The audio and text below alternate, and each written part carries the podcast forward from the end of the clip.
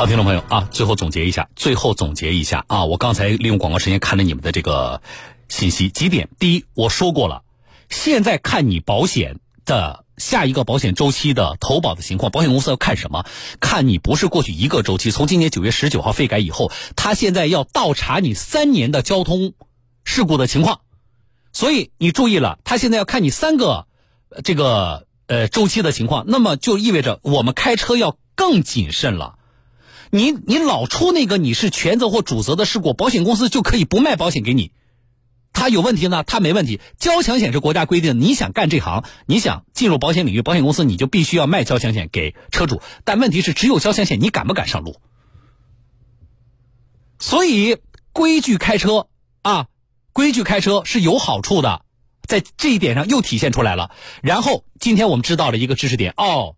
啊，如果我频繁出险或者是理赔过高啊，那么保险公司是很有可能不再卖商业险给我的，并且它不违反国家的法律法规，明白吗？这是第一个现状，你先知道了，先知道了。好了，知道了这个现状之后，马上就有人提出疑问了：保险公司不合理啊，这不搞笑吗？对不对啊？买保险不能出险，那你叫什么保险公司啊？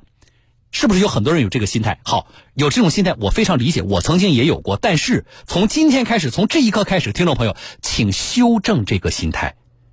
不仅仅是车险，包括你买的医疗险、重大疾病险，还有那个什么养老险，请修正这种心态。为什么？保险公司它是一个商业销售行为，它不是人社局，它不是民政局，你跟保险公司缔结的是一份商业合同。它是一种商业经营行为，它当然要考虑什么？要考虑我是赚钱，我还是赔本买卖。当你是一个高风险客户的时候，你老出你是全责的事故，然后你的赔付率老超过百分之百，保险公司他觉得我在你身上再接业务也是赔本的，我就可以不跟你做这个生意，有毛病吗？没毛病。所以，请你赶紧修正保险公司的角色定位，它就是一个有着经营行为的商业公司，它不是一个慈善机构，它也不是一个，呃，要要给要给你托底的这么一个像像人社局、民政局这样一个政府部门。你修正了之后，你就能够更容易理解保险公司这些行为。关键，理解这些行为对你的好处是什么？你就不至于以后在投保的时候不知道买什么，不知道怎么买，不注意看合同了，好不好？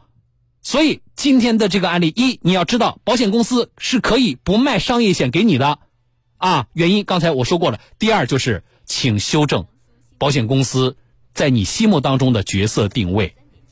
好了啊，今天其实还有内容要说，来不及了，我明天再说。我是小东，各位，明天见啊。